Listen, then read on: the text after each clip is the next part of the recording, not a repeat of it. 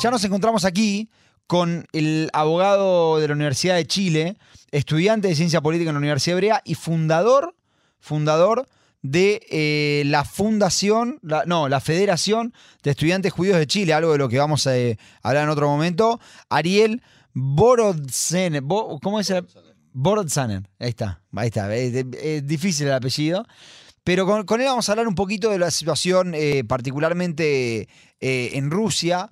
Vamos a tratar de entender un poquito qué es lo que está sucediendo y, y ver qué, qué- qué es lo que exactamente qué es lo que, lo, que está, lo que está pasando y qué repercusiones puede tener. Primero que nada, Ariel, muchas gracias por venir. Muchas gracias por la invitación, un gusto estar aquí. A ver, estoy muy tentado de hablar con vos también sobre, sobre el, el tema de la Federación de Estudiantes Judíos en Chile, porque, porque me parece un tema muy importante. Hoy lo vamos a dejar de lado, pero prometo, y al aire lo estoy haciendo, que vas a volver para hablar de eso, de tu trabajo como, como fundador de esa federación, particularmente en Chile, ¿no? Que no es, eh, me imagino que no es un lugar cualquiera como para poder hacer eso.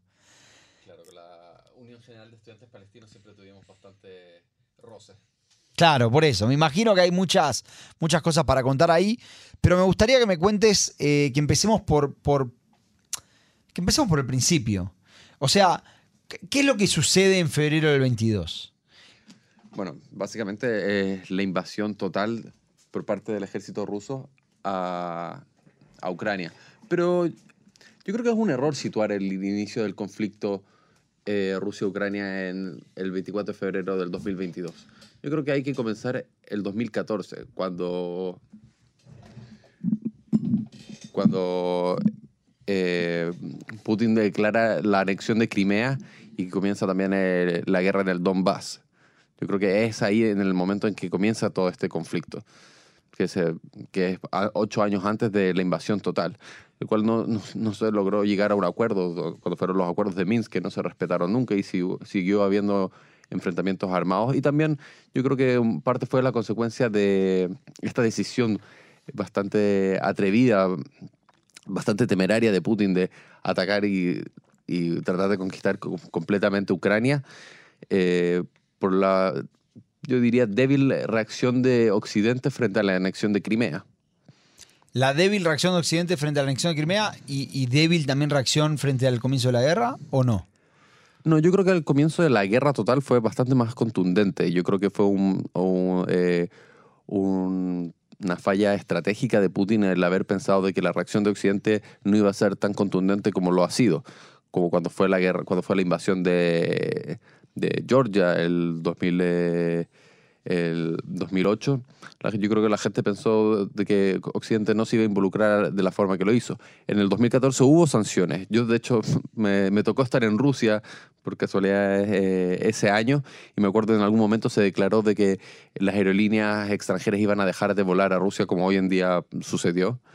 Pero en ese momento Putin amenazó de que iba a restringir el espacio aéreo a todas las líneas comerciales que volaban sobre el espacio aéreo ruso, que es un porcentaje importante del mundo y todas las líneas de Oriente Occidente su- su- suelen volar por el espacio aéreo ruso, por lo cual al final no quedó en más que palabrerías por parte de Occidente un- una respuesta realmente contundente. Y también eh, frente a las limitadas capacidades que tenían las Fuerzas Armadas ucranianas en ese momento, no les quedó más que agachar un poco el moño y aceptar la la- su nueva realidad eh, y esta ocupación rusa.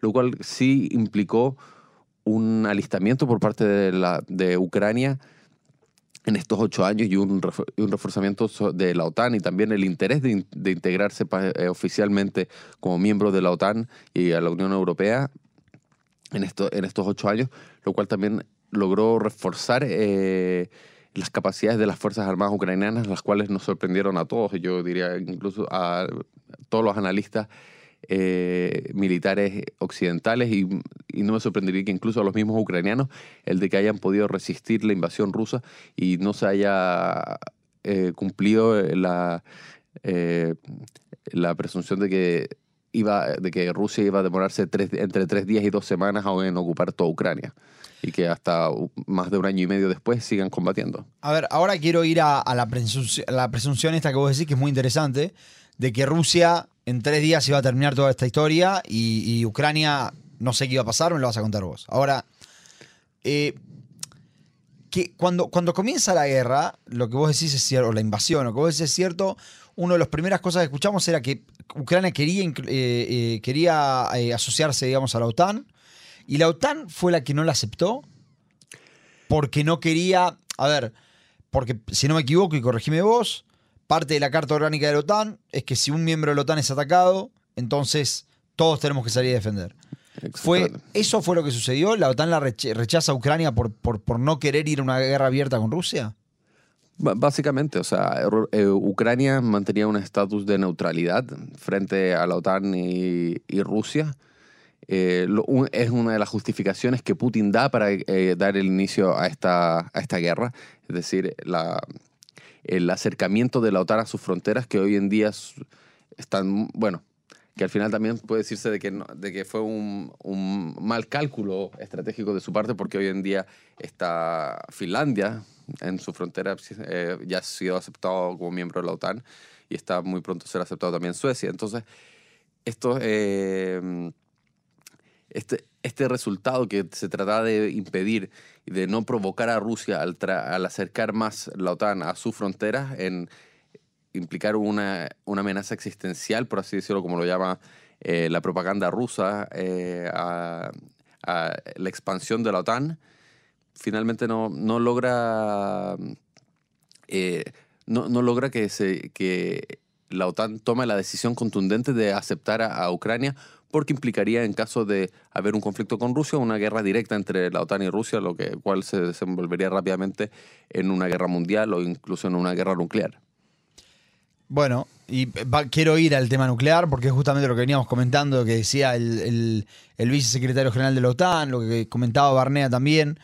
Eh, pero, pero antes, quiero saber si esto que me acabas de contar no se contradice con lo que primero decíamos que, o decías vos, de que la respuesta de Occidente fue una respuesta adecuada. O sea, no, no le convenía a Occidente este, entrar y, y- entrar. O sea, para decir que apoyaban a Ucrania, ¿no, era, ¿no tenía más sentido entrar a la guerra y terminar? Yo creo que hay un, un porcentaje muy grande, hay una posición muy fuerte que respalda lo que tú estás diciendo, pero hemos visto, pero creo que ha sido bastante contundente respecto a las reacciones que ha tenido y a la progresión que ha tenido el apoyo de Ucrania eh, por parte de la OTAN, por parte de Occidente en la guerra. Como, como vimos en un principio, no se querían enviar tanques, después se decidió que van, se van a enviar tanques. No se quer- querían enviar eh, estos misiles HIMARS, se empezaron a enviar eh, HIMARS. Las bombas de racimo, hoy eh, se, se anunció ayer eh, que Estados Unidos iba a, iba a mandar misiles de largo alcance, los, At- los ATACMS, y lo más importante, según yo, más que los tanques y más que cualquier otra cosa, que creo que sí puede generar una diferencia sustancial en el desenlace de la guerra, es la entrega y el entrenamiento de, de F-16 para pilotos ucranianos. Eso creo que puede... eh, hoy en día Ucrania tiene una desventaja sustancial frente a la frente a la, a la fuerza aérea rusa, lo cual eso se puede ver invertido y lo cual puede tener un impacto dentro del terreno muy muy fuerte, ya que llevar una ofensiva con una eh, con una desventaja aérea contundente es, es bastante difícil y es un poco tirar carne a, la- a la trituradora, lo cual es lo que hoy en día está haciendo Ucrania con, con, eh, con la, con la contraofensiva, teniendo esta, esta desventaja en el, en el aire. Ahora, antes de ir a la contraofensiva, quiero primero pasar por Rusia, por la, la ofensiva rusa, si querés. ¿Qué es lo que sucedió? ¿Por qué se suponía que iba a durar tres días? Y estamos hace un año y medio ya. Y, y no, no avanza. Bueno, yo creo que hay varias hipótesis en, en este sentido. Bueno, uno es lo que la mayor, la, la más aceptada por parte de, de las fuentes de Occidente es la inoperancia y la corrupción dentro de las Fuerzas Armadas rusas, de que realmente no eran la superpotencia que esperaban. Mucha gente tira este chiste de que se pensaba de que era la segunda potencia militar en el mundo. Hoy en día dicen que es la segunda potencia militar dentro de Ucrania. Eh, y por otro lado, yo creo que la preparación y, también la moral ucraniana. Yo, hay una. Bueno, em, eh, hay una do- doctrina militar dentro de. que creo que Rusia, Estados Unidos, las grandes potencias siguen de, de que parte desde la Segunda Guerra Mundial, de que realmente las grandes guerras o, o las guerras directas son guerras de recursos. El que tenga más recursos, como Rusia, que tiene eh, tres, tres veces más eh, capacidad hombres para em- enviar a la guerra, en recursos de un presupuesto anual eh, diez veces mayor que el ucraniano en defensa, etcétera, que eso era lo más importante, lo más sustancial para ganar una guerra convencional. Y, el, el impacto personal, eh, el ánimo de luchar no era tan relevante. Yo creo que esta guerra pues, ha desacreditado un poco esa cultura, esa doctrina que se fundó en la Segunda Guerra Mundial, sino de que realmente el ánimo, la voluntad de lucha de los ucranianos que han mostrado de defenderse a pesar de todas las eh, dificultades que tienen y toda la, y la desproporción ha mostrado que, y también muchas veces yo creo que la, fa- la falta de moral de las tropas rusas, en las cuales muchos no están tan convencidos, eh, hay una gran deserción o han sido reclutados de forma forzosa, en que no hay, no hay realmente una, un- una, una convicción real de por qué está de por qué es lo que de qué es lo que está luchando. Yo creo que eso es un tema muy importante también que deberíamos tocar, el cuál es el trasfondo de esta invasión. Y yo creo en mi opinión, es que es netamente económica. Rusia es un país de recursos naturales, especial, específicamente energéticos. Y Ucrania se volvió dentro de esta eh, hegemonía que tiene sobre la energía, eh, sobre los, los recursos energéticos de Europa, Ucrania se volvió una amenaza muy importante. ¿Qué fue lo que pasó en 2014? Se encontraron eh, reservas de gas y de petróleo en Crimea y justamente en el Donbass y se firmaron contratos con, eh, con compañías multinacionales para empezar a explotar estos recursos, que curiosamente fue el momento en que Rusia anexó y gen- generó esto, eh, empezó esta, esta guerra, esta, estos combates dentro del Donbass, cancelando inmediatamente todos estos recursos por la inestabilidad política, o sea, todos estos contratos por la inestabilidad política. También eh, la hay que considerar que fuera del, del Nord Stream y, de la, y del gasoducto que pasa por Bielorrusia, la, eh, por lo menos eh, la mitad de, de, de los recursos energéticos que venían desde Rusia hacia, hacia Europa Occidental pasaban por Ucrania, dándoles a ellos cuando Yakunovich salió del poder, cuando tuvo que exiliarse a Rusia eh, y llegó un gobierno más pro-occidental, eh, le dieron una capacidad a Ucrania de poder tener un, un mango de negociación y también de darle un mayor, eh, un mayor holgura a las negociaciones que tenía Europa con Rusia respecto a la energía. Esos creo que son elementos muy importantes, además de eh, la capacidad de almacenamiento que tiene Ucrania de gas, que es básicamente eh, un 50% de, lo que, de toda la capacidad de almacenamiento de gas que tenía eh, la Unión Europea antes del comienzo de la guerra, lo cual le daba también cierta independencia al maquineo político económico que podía hacer Rusia frente al juego de, de- de poderes en, en el control de, de los recursos y en, en momentos donde hubiera más necesidad y más demanda, como son estos inviernos muy fríos que hay en Europa.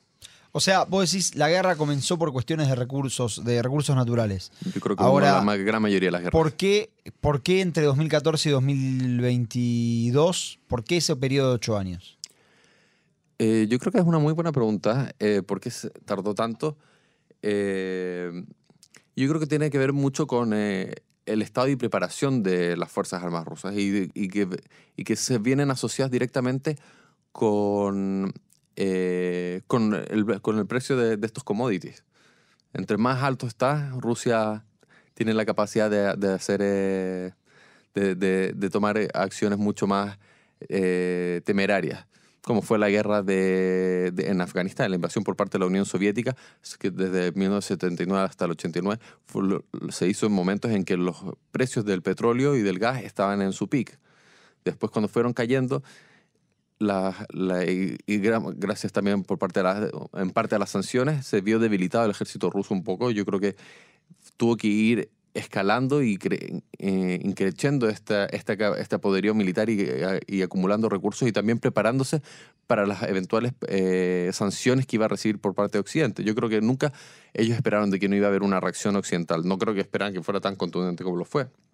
pero sin duda se esperaban estas reacciones y se empezó a se volvió un poco un régimen mucho más autocrático. Hoy en día podemos ver que Rusia ha sido relativamente poco afectado por las sanciones económicas. La economía rusa, por más que se ha devaluado el rublo en los últimos meses bastante, pero principalmente por la, por, eh, por eh, la caída del petróleo en el primer semestre de este año. Pero en consideración del 2022 versus el 2021, las ventas y los ingresos de Rusia por parte de la venta de hidrocarburos fue enorme, fue, fue de varios cientos de billones de dólares. Entonces la pregunta es, em, no, no, no, creo que fue, no creo que fue una pausa, sino yo creo que fue un periodo de preparación y creo que fue de ambos lados. Yo creo que ninguno de los dos se sentó en estos acuerdos de Minsk realmente con una, con una visión de una paz duradera, sino simplemente un tipo de tregua entre, entre ambos bandos para esperar eh, cuándo, cuándo, va a ser el momento de la verdad en que realmente se van a tener que enfrentar. Y creo que pasó en este momento en cuando los precios estaban más altos, después del COVID, la economía estaba un poco más solidificada.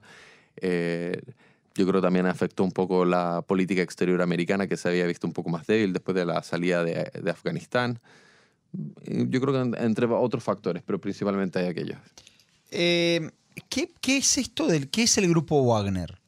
Porque vos hablabas de, dijiste una frase que contaste, ese chiste que era bastante gracioso de, era la segunda, ¿cómo era? Dijiste Rusia. La segunda potencia militar mundial, ahora dicen que es la segunda potencia militar en Ucrania. En Ucrania, claro, ahí está. Ahora, ¿qué, qué es, qué, qué es Wagner? Porque cuando hablamos de la segunda potencia militar mundial, hablamos de un ejército armado, eh, sólido, y de repente nos encontramos naturalizando el hecho de que hay un, un ejército privado yo les voy a decir mercenarios, que están eh, trabajando para el gobierno de Rusia. ¿Por qué? Porque no les alcanza la gente que tienen. ¿Qué es Wagner? Bueno, como tú mismo lo dices, PMC Wagner es eh, eh, Private Military Company, o sea, es, una, es una milicia privada. Pero no es algo tan excepcional dentro de las superpotencias en que contraten o que tengan ciertos grupos mercenarios en los cuales puedan distribuir un poco su, su, eh, su, su poder o puedan eh, realmente tener grupos que, que hagan misiones en los cuales eh, fuerzas, fuerzas gubernamentales propiamente tal no podrían estar involucradas directamente o sería mucho más cuestionable. El tema es que en Rusia es absolutamente ilegal las milicias privadas y se vio en un momento ah, que ahora me imagino, o sea, que por el miedo de que esto sucediera, por el motín que hizo Wagner, Prigozhin en su momento, hace dos meses, eh, que se, empezaron a disolver, pero fue muy interesante de que en Rusia no solamente estaba Wagner, se empezaron cada, muchos oligarcas empezaron a crear sus propias milicias privadas. Y esas empezaron a desaparecer y fueron a empezar a, empezar a reintegrarse a, a, a las fuerzas, al ejército ruso por este miedo, yo creo, bastante razonable y lógico, de que podrían iniciar en cualquier momento una guerra entre ellos, o sea, un conflicto y, una, y desencadenar una guerra civil total dentro del mismo Rusia. Pero hasta Gazprom tenía su, propio, su propia milicia privada. Mira, ¿quién, ¿y quién era Prigozhin? Prigozhin, eh, bueno, era conocido como el chef de Putin. Era, era alguien que había estado preso, estuvo, si no me equivoco, casi una década preso en Rusia por eh, distintos crímenes, eh, especialmente económicos, pero, eh, pero, tenía un historial bastante rudo, por así decirlo. Y después, él cuando fue liberado, después de la caída de la Unión Soviética, empezó desde, desde nada realmente tiene estas historias de éxito bastante interesantes como Jodorowsky de, de, éxito, de venir de la nada de la Unión Soviética realmente a construir estos imperios, especialmente siendo cercanos a, a Putin. Él es de San Petersburgo originalmente. Eh, empezó con un puesto de hot dogs, de salchichas en la calle y terminó creando una cadena de restaurantes gigante y siendo, uno de los, siendo el principal proveedor de alimentos para el Estado, y me imagino que eso incluyendo el ejército, las Fuerzas Armadas, etcétera, por lo cual se llamaba el chef de, de Putin, o sea, teniendo una cadena propia de restaurantes. Y en 2014 eh, funda este de forma anónima, no se descubre hasta después del inicio de la invasión del 2022, en que él es realmente el que está detrás de este grupo, de este grupo paramilitar eh, mercenarios de Wagner pero se sabe que, desde ese año, desde 2014 lo crea, y empieza a iniciar campañas eh, y a prestar servicios a gobiernos eh, eh, autoritarios en África, empieza a dedicarse al- a la explotación de, bueno, a, garantizar por un cobro de sus servicios la explotación de hidrocarburos, de diamantes, etcétera, de muchos recursos naturales, de litio en África. Y, y- y otras campañas como las de Siria, que en las cuales también se ven involucrados, por lo cual también se vuelve un grupo enormemente experimentado y con una capacidad militar muy, muy fuerte.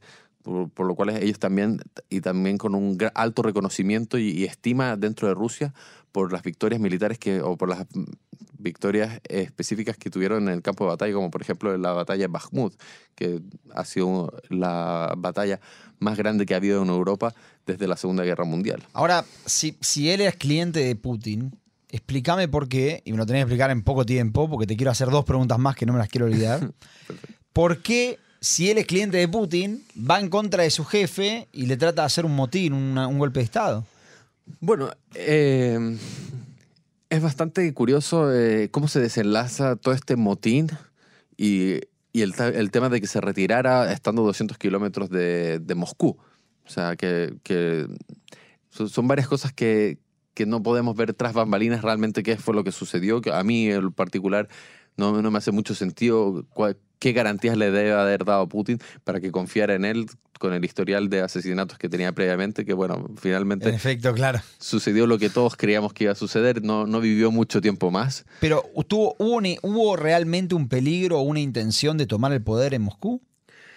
Él no lo dijo directamente en ningún momento que iba contra el gobierno, sino él decía que ve- venía a buscar responsabilidad de Gerasimov y, eh, y de Shoigu, que son los, los altos mandos militares, el ministro de Defensa y el, jefe, el comandante en jefe de las Fuerzas Armadas, porque según él han, no habían por corrupción y por eh, no haber prestado los recursos necesarios a su grupo Wagner para seguir combatiendo. Esto no fue de un día para otro. Él incluso, me acuerdo, un mes y medio antes, él amenazó de que iba a haber una marcha hacia Moscú por parte de las tropas en Ucrania que iban a estar muy descontentas por, la, gestión sobre la guerra. Él lo- advirtió varias veces y sus críticas eran constantes y era la única voz eh, disidente relativamente aceptada dentro de la sociedad rusa que se ve frente, frente a las acciones que estaban en la guerra. O sea, hoy en día no hay, nada, no hay nadie que tenga la capacidad de criticar las acciones militares de Rusia. Él sí la tuvo y se creía lo suficientemente imprescindible para poder hacer estas críticas y para poder eh, eh, cargar en contra de... Nunca contra Putin, eso sí. Él jamás habló directamente contra Putin, sino contra Gerasimov y, Pero sí, y su muerte, no vamos a decir su eliminación, resuelve un problema para Putin que vos me decís era la única persona la única voz autorizada que podía hablar en contra de la guerra. En, principio sí y no, porque finalmente no sabemos exactamente qué es lo que va a pasar con las fuerzas Wagner y todos estos contratos militares que tenían en África, en Siria. ¿Quién se va a hacer cargo de eso? Si va a ser efectivamente el Estado ruso, va a ser... eh, y bueno, ¿y qué va a pasar con la gran mayoría de las tropas que estuvieron, eh, estaban en, Belo- en Bielorrusia? O sea, hay reportes de que están desalojando Bielorrusia, no saben si algunos se están incorporando al ejército ruso, otros no.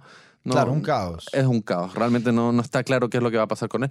Pero sin duda él se considera lo suficientemente imprescindible para seguir viajando dentro de Rusia y no exiliarse a Bielorrusia como supuestamente había como acordado. supuestamente había hecho. Y dicen que se juntó con Putin a, a un- un- unos cuantos días después de, a- del motín.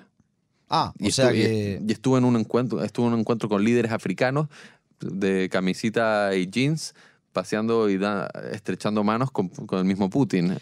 Eh, te quiero preguntar por, la, por lo, que, lo que comentaba el vicesecretario general de la OTAN y lo que hablaba también Barnea, que es el tema de eh, la, la opción nuclear.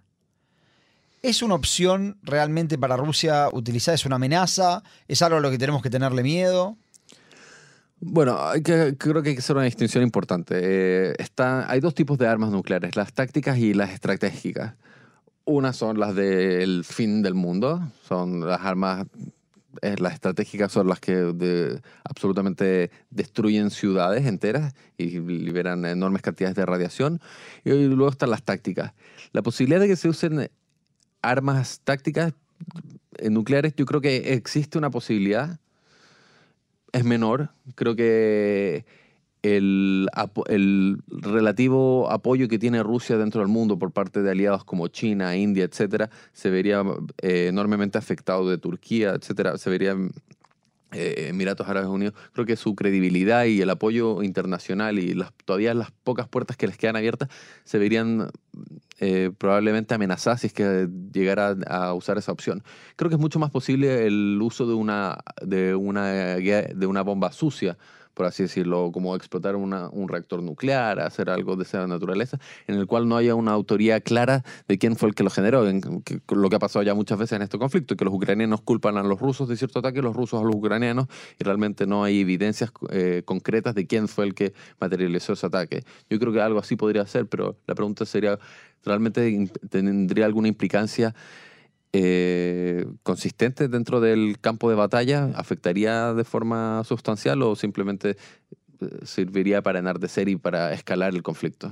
Te hago la última pregunta y me la tenés que responder en 30 segundos. Pero ¿estás de acuerdo con lo que dijo el vicesecretario general de la OTAN cuando dijo que una victoria rusa podría demostrarle a China y a Irán en particular eh, que también puede hacer esto y eso sería un problema para Israel? Yo creo que absolutamente tiene razón. O sea, en la invasión rusa eh, eh, se traduce en un quiebre del de orden internacional, sobre el derecho internacional, sobre todos los acuerdos que se habían llegado desde la Segunda Guerra Mundial. O sea, si es que esto, si esta guerra eh, termina con impunidad para Rusia y como una victoria, creo que eso podría realmente desestabilizar todo el orden mundial y podría incentivar a otros a, a actuar de la misma forma. Y más si ves de que la Occidente y la OTAN no, no, están lo suficientemente unidos y no solo son suficientemente consistentes para poder reaccionar e impedir de que alguien así se salga con la suya finalmente.